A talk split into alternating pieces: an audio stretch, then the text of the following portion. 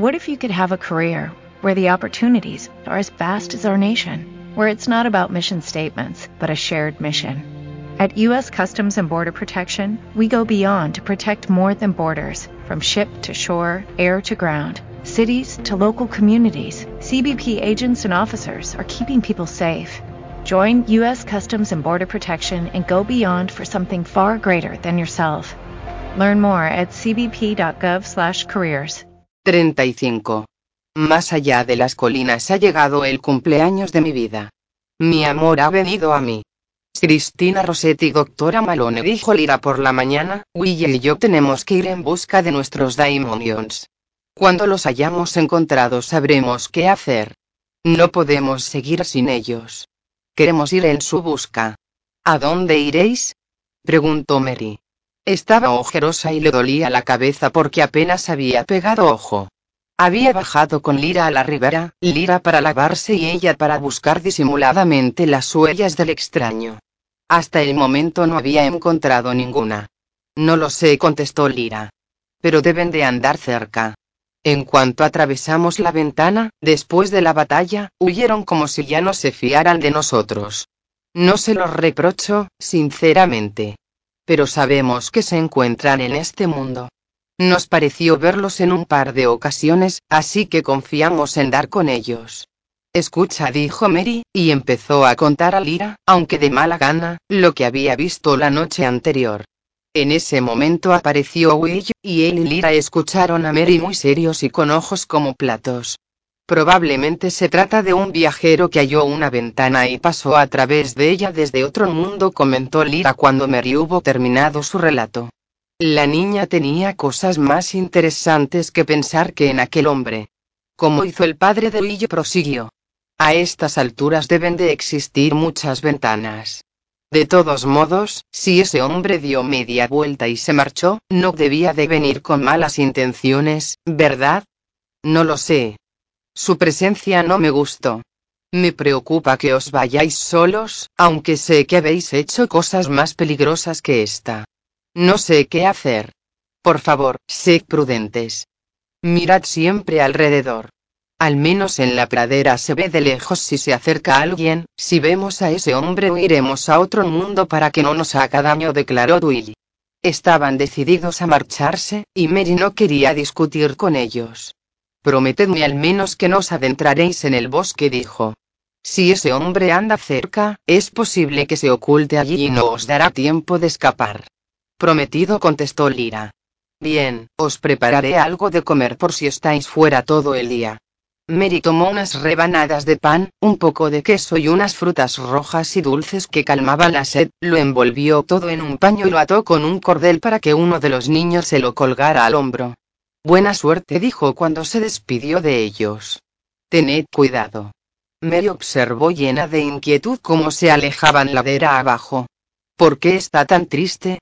preguntó Lira mientras subían por la carretera hacia el cerro. Seguramente se pregunta si regresará algún día a su hogar, contestó Lira. Y si el laboratorio seguirá siendo suyo cuando regrese. O quizás esté triste porque recuerda al hombre del que se enamoró. Um. ¿Tú crees que nosotros regresaremos algún día a nuestro hogar? Yo ya no creo que tenga un hogar. Es difícil que vuelvan a admitirme en el colegio Jordán y no puedo vivir con los osos ni con las brujas. Quizá podría vivir con los gitanos. No me importaría, si ellos estuvieran de acuerdo. ¿No te gustaría vivir en el mundo del Orasriel? No tardará en desaparecer, replicó Lira. ¿Por qué? Por lo que dijo el fantasma de tu padre, poco antes de que pasáramos a este mundo, de que los Daimonium solo pueden vivir mucho tiempo si se quedan en su propio mundo. Seguramente Loras Riel, mi padre, no pensó en eso, porque nadie sabía gran cosa sobre los otros mundos cuando él comenzó a hacer de las suyas. ¡Qué derroche de valor y destreza! exclamó de sopetón. Y total para nada. Will y Lira continuaron subiendo. Resultaba fácil avanzar por la carretera de basalto, y cuando llegaron a la cima del cerro se pararon y miraron hacia atrás. ¿Y si no los encontramos, Will? preguntó Lira. Estoy seguro de que daremos con ellos. Lo que no sé es qué aspecto tendrá mi Daimonion. ¿Tú lo viste? Y yo lo tomé en brazos, contestó Lira, sonrojándose, porque era de muy mala educación tocar algo tan íntimo como el daimonium de otra persona. No solo lo prohibía el código de conducta, sino algo más profundo, como la vergüenza. Lira miró a Huilla hurtadillas y vio que también él se había ruborizado. Eso quería decir que también él estaba enterado. Lo que Lira no podía adivinar era si experimentaba la misma sensación de susto y excitación que había sentido ella la noche anterior, y que volvía a sentir en aquellos momentos. Siguieron caminando juntos, turbados. Pero Will no estaba dispuesto a dejarse vencer por la vergüenza. ¿Cuándo dejará tu daimonion de cambiar de forma? preguntó de repente. Pues, supongo que cuando alcance nuestra edad, o un poco más. A veces lo hacen de mayores. Pan y yo hablábamos sobre cuándo adquiriría su forma definitiva. Nos preguntábamos qué sería, ¿es que las personas no lo saben? De jóvenes, no. Cuando crecemos nos ponemos a pensar si nuestro daimonium será esto o aquello, por lo general acaba asumiendo una forma que encaja con tu verdadera naturaleza. Por ejemplo, si tu daimonion es un perro, eso significa que te gusta que alguien te mande y complacer a la gente que te rodea. Muchos sirvientes tienen unos daimoniums perros. Es conveniente saber cómo eres y el trabajo o la profesión que se te da mejor. ¿Cómo averiguan las personas de tu mundo cómo son? No lo sé. No sé mucho sobre mi mundo. Lo único que sé es que no hay que llamar la atención, estar calladito y esconderte. No sé mucho sobre ser mayor, o tener amigos. O novias. Debe de ser complicado tener un daimonion y que todo el mundo sepa cómo eres con solo mirarte. A mí me gusta pasar inadvertido y que nadie se fije en mí. Puede que tu daimonion sea un animal muy hábil a la hora de esconderse. O uno de esos animales que parecen otro, una mariposa que parece una avispa, para que no la reconozcan. Seguro que en tu mundo existe este tipo de animales, porque en el nuestro sí existen y somos muy parecidos. Los dos amigos siguieron avanzando en silencio. Hacía una mañana despejada. El aire en las hondonadas presentaba un aspecto límpido, y en la cálida atmósfera superior un matiz azul irisado. La inmensa sabana, que abarcaba una amplia gama de matices pardos, dorados y verdes, rilaba en el horizonte y aparecía desierta.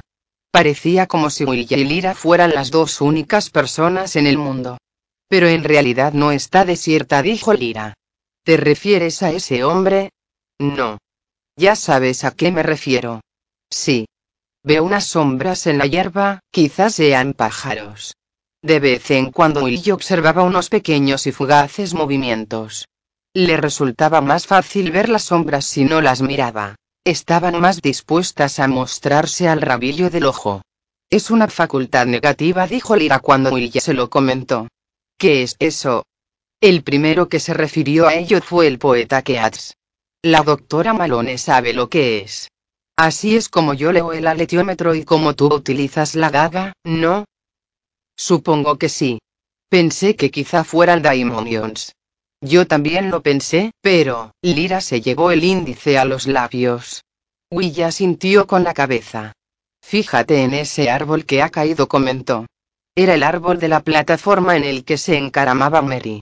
Los niños se acercaron a él con cautela, por si caía algún otro árbol del bosquecillo.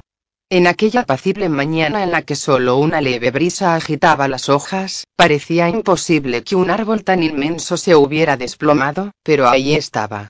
El gigantesco tronco, sujeto al suelo por sus raíces y con múltiples ramas asomando en la hierba, se elevaba sobre sus cabezas. Algunas ramas, aplastadas y partidas, tenían un diámetro tan grande como los árboles más enormes que Will ya había visto en su vida. La copa del árbol, cuajada de ramas menos recias y con hojas todavía verdes, se erguía como un palacio en ruinas en la templada atmósfera. De pronto Lira asió a Huillo del brazo. CHSSS. No mires. Estoy segura de que están ahí arriba. He visto que se movía algo y juraría que era pan, tenía la mano caliente. Will era más consciente de eso que de la gigantesca masa de hojas y ramas que yacía sobre ellos. fingiendo mirar el horizonte con aire distraído, alzó la vista disimuladamente hacia el confuso amasijo verde, marrón y azul y griega. Lira tenías razón.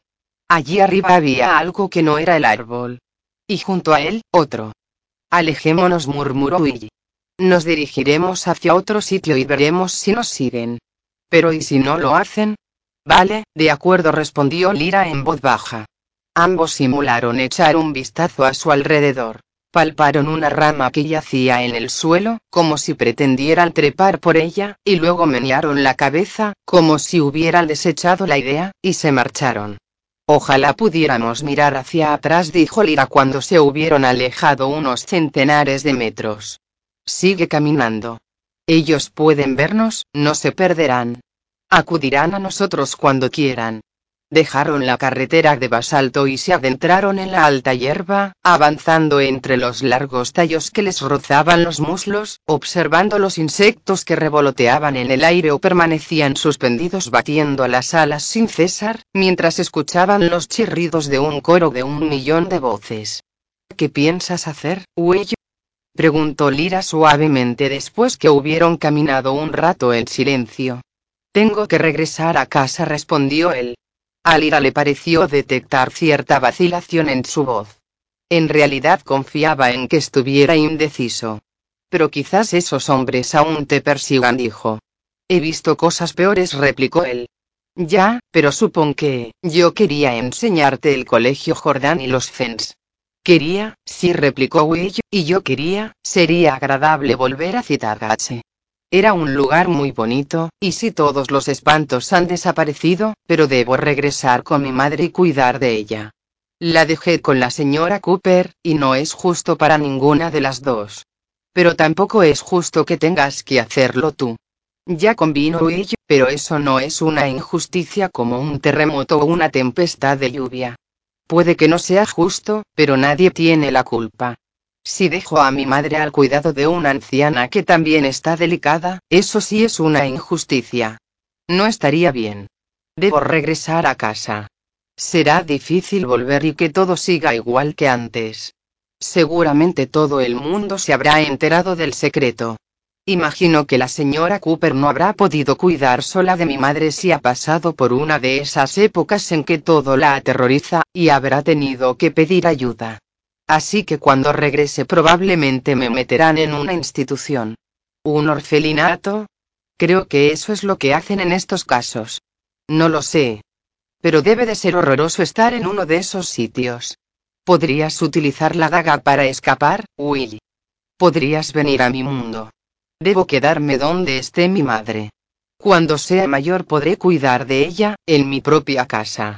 Nadie podrá inmiscuirse entonces. ¿Te casarás? Will guardó silencio. Lira sabía lo que estaba pensando. Faltan muchos años para eso, no sé lo que haré, respondió Will. En todo caso, tendré que casarme con alguien que comprenda lo de, no creo que exista una persona así en mi mundo. ¿Y tú? ¿Piensas casarte? Me pasa lo que a ti contestó Lira con voz ligeramente temblorosa. Creo que no podría casarme con alguien de mi mundo. Los niños siguieron avanzando despacio hacia el horizonte. Disponían de todo el tiempo del mundo, todo el tiempo del que dispusiera el mundo. Te quedarás con la daga, ¿verdad? preguntó Lira al cabo de un rato. Así podrás visitar mi mundo. Desde luego.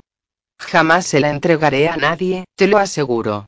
No mires, le pidió Lira sin aminorar el paso. Han vuelto a aparecer. A la izquierda. Nos están siguiendo. exclamó Will, alborozado. CHSSS. Supuse que lo harían. Vale, fingiremos que los andamos buscando y miraremos en los sitios más raros y absurdos. Eso se convirtió en un juego. Los niños exploraron entre los juncos y el barro cuando se toparon con el estanque, comentando en voz alta que los daimoniums seguramente habían asumido la forma de unas ranas, unos insectos acuáticos o unas babosas. Retiraron la corteza de un árbol muerto que había en el borde de un bosquecillo, fingiendo haber visto a los dos daimoniums asomándose debajo de esta en forma de tijeretas. Lira hizo muchos aspavientos al pisar una hormiga, lamentándose de haberla lastimado, afirmando que tenía una cara igualita que la de Pan, preguntándole con fingido tono lastimoso por qué se negaba a hablarle. Pero cuando creyó que los Daimonions no podían oírla, dijo con tono serio a Will, acercándose mucho a él para hablar en voz baja. No nos quedó más remedio que abandonarlos, ¿verdad? Sí, tuvimos que hacerlo. Fue mucho peor para ti que para mí, pero no tuvimos otro remedio porque tú habías prometido ayudar a Roger y tenías que cumplir tu palabra. Y tú querías volver a hablar con tu padre, y teníamos que liberar a los fantasmas de allí, sí. Me alegro de que lo hiciéramos. Algún día, cuando yo muera, Pan también se alegrará. Nadie podrá separarnos. Hicimos lo que debíamos. Cuando el sol estuvo en lo alto del cielo, Will y Lira buscaron un lugar sombreado donde refugiarse del calor. Al mediodía llegaron a una ladera que conducía a la cima de un cerro. Cuando la alcanzaron Lira se tumbó sobre la hierba. Uf. exclamó. Menos mal que hemos encontrado pronto unos árboles que dan sombra. Al otro lado de la ladera se extendía un valle cubierto de vegetación, y los niños dedujeron que discurriría un arroyo por él. Atravesaron la ladera del cerro hasta llegar a la cabeza del valle, y allí, entre lechos y juncos, vieron un manantial que brotaba de la roca. Sumergieron la cabeza en el agua para refrescar sus rostros acalorados y bebieron con avidez. Luego siguieron el curso del arroyo, que formaba unos diminutos remolinos y caía sobre pequeños salientes de roca a medida que se hacía más ancho y caudaloso. ¿Cómo es posible? Se maravilló Lira. No entra agua de ningún otro lugar, y el arroyo es mucho más abundante que aquí. Will observó las sombras por el rabillo del ojo y las vio escabullirse, saltando sobre los helechos, y desaparecer entre unos matorrales más abajo. Fluye más lentamente, contestó, señalando en silencio no discurre con la rapidez con que brota el agua del manantial, y por eso forma estos charcos, se han metido allí, susurró, indicando un pequeño grupo de árboles situado al pie de la ladera. El corazón le latía acelerado. Ella y yo cruzaron una mirada seria, de complicidad, antes de seguir el curso del arroyo. A medida que descendían por el valle, la maleza se iba haciendo más densa. El arroyo se metía entre unos túneles de vegetación y salía a unos claros sombreados por los árboles, para precipitarse sobre un saliente y hundirse de nuevo en la vegetación. En ocasiones los niños lo perdían de vista y tenían que seguirlo guiándose por el oído. Al pie de la colina, el arroyo discurría a través de un bosquecillo de árboles de corteza plateada. El padre Gómez los observó desde la cima del cerro.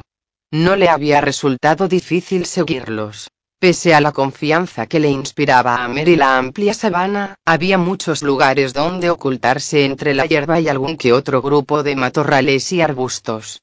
Durante un buen rato y Lira no habían hecho más que mirar alrededor como si sospecharan que les seguía alguien, y el sacerdote se había mantenido a una distancia prudencial.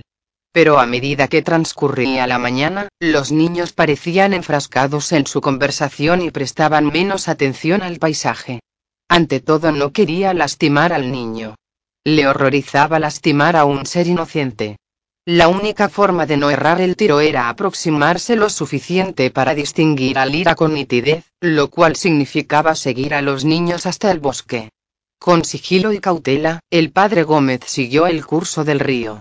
Su daimonion, el escarabajo de lomo verde, revoloteaba probando el aire. Su vista era menos aguda que la del sacerdote, pero su sentido del olfato, muy desarrollado, captó el olor de la carne de los niños con toda claridad.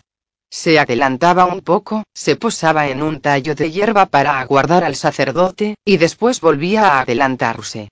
Cuando el insecto captó el rastro que los cuerpos de los niños habían dejado en el aire, el padre Gómez alabó a Dios por la misión que le habían encomendado, porque estaba claro que el niño y la niña iban a caer en un pecado mortal.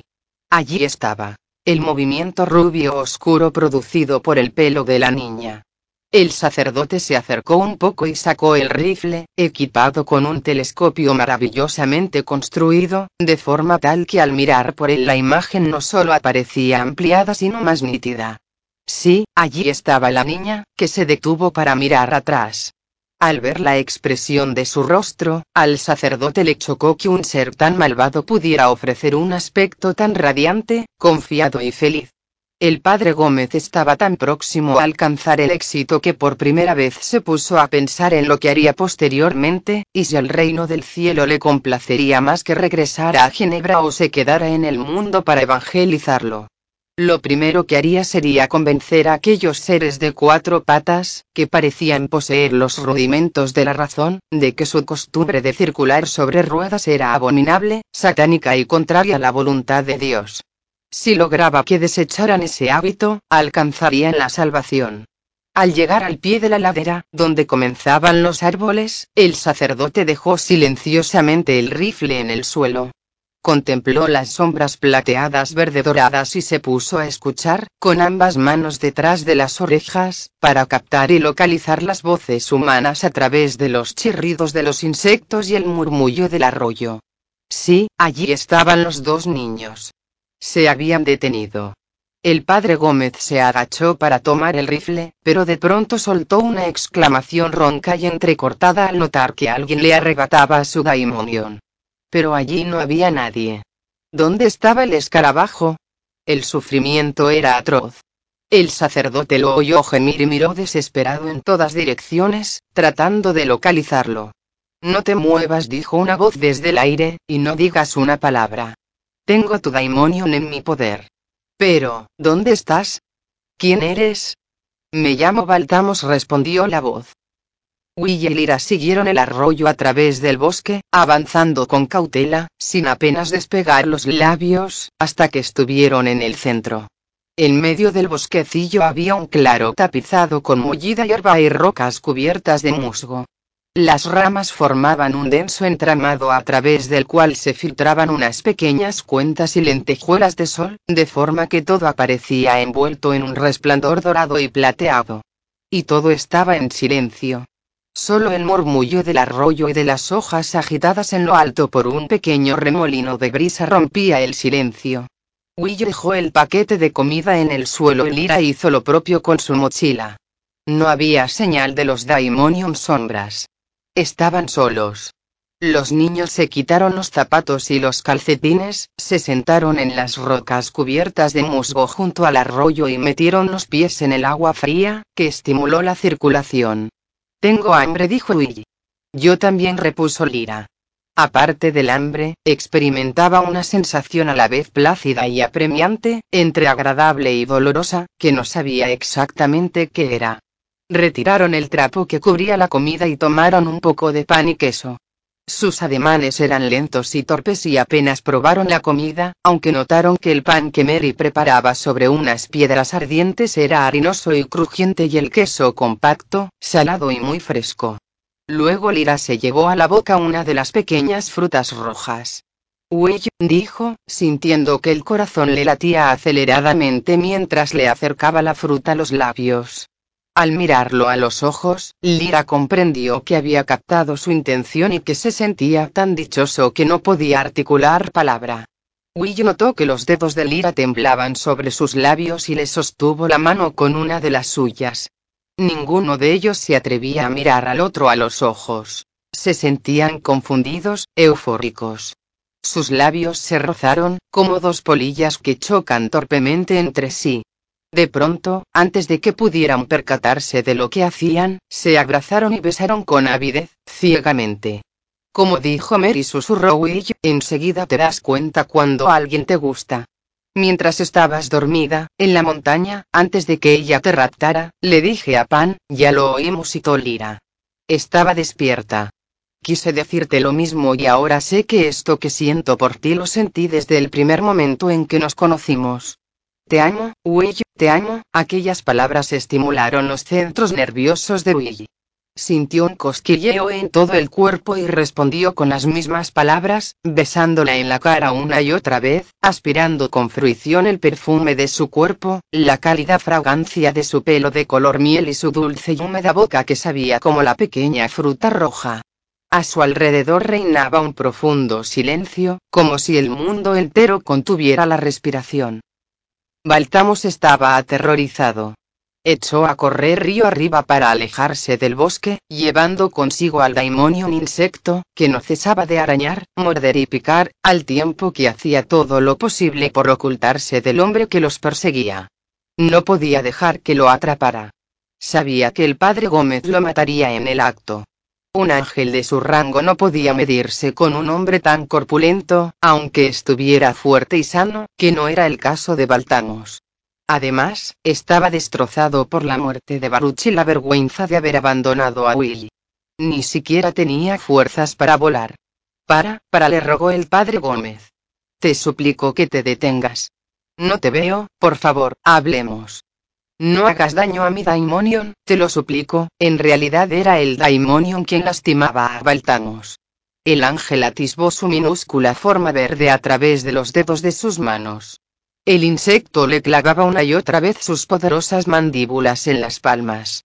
Si Baltamos abría las manos aunque fuera tan solo un instante, el escarabajo desaparecería, de modo que no tenía más remedio que mantenerlas cerradas. Sígueme, respondió el ángel. Aléjate del bosque. Quiero hablar contigo, pero no aquí. ¿Quién eres? No te veo. Acércate. ¿Cómo puedo saber qué eres si no te veo? Para, no te muevas tan rápidamente.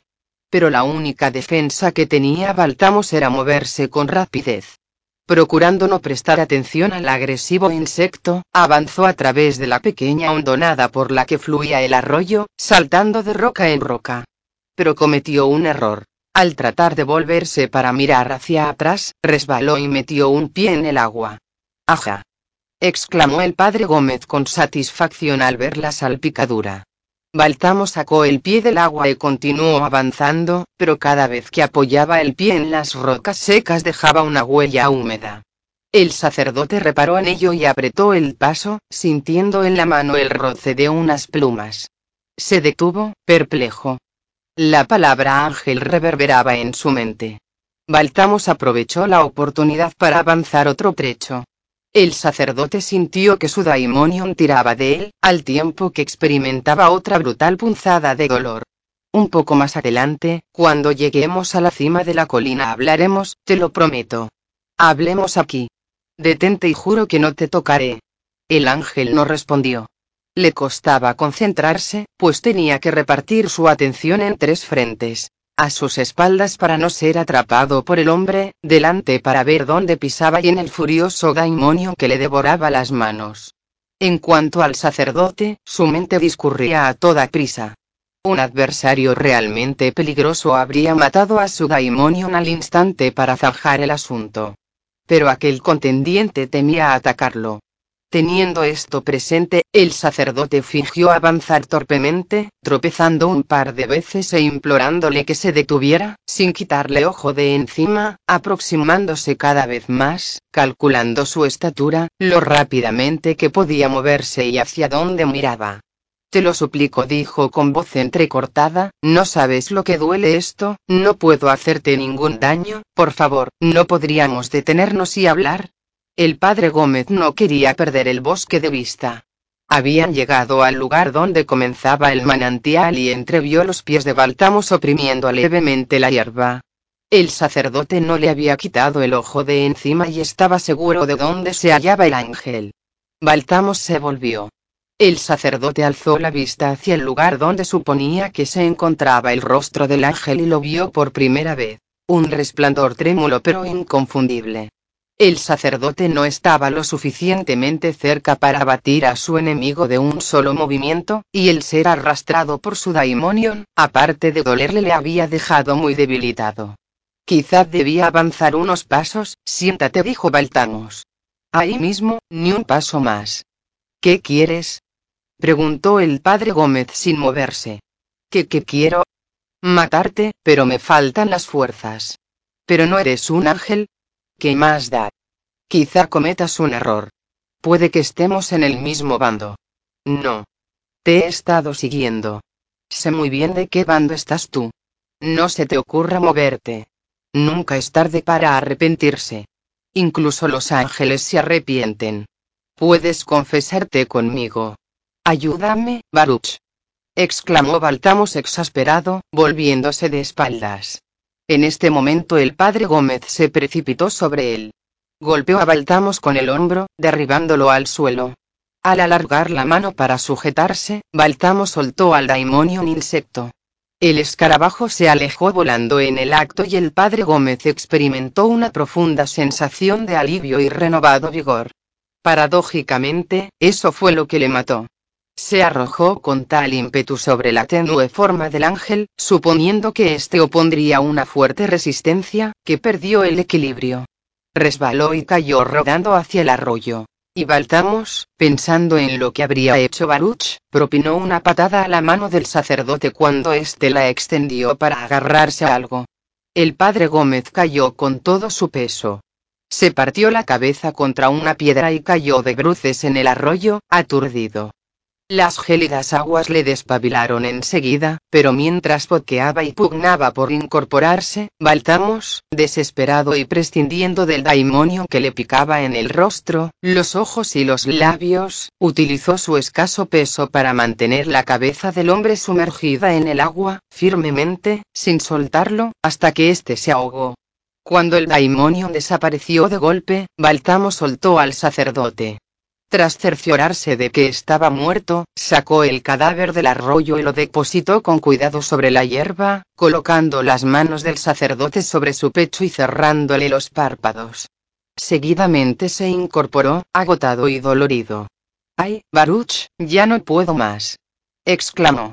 Will y la niña están a salvo y todo irá bien, pero este es el fin para mí, aunque lo cierto es que morí contigo, mi amado Baruch y en unos instantes desapareció. En el campo de judías, adormilada en el calor de la tarde, Mary oyó la voz de Atal, pero era difícil adivinar si estaba nerviosa o alarmada. ¿Se habría caído otro árbol? ¿Había aparecido de nuevo el hombre del rifle? Mira. Mira. Dijo Atal, tocando el bolsillo de Mary con la trompa. Mary sacó el catalejo y lo orientó hacia el cielo. Dime lo que hace insistió Atal. Notó una diferencia, pero no veo nada. El temible torrente de polvo había cesado de fluir a través del cielo, aunque no se había detenido.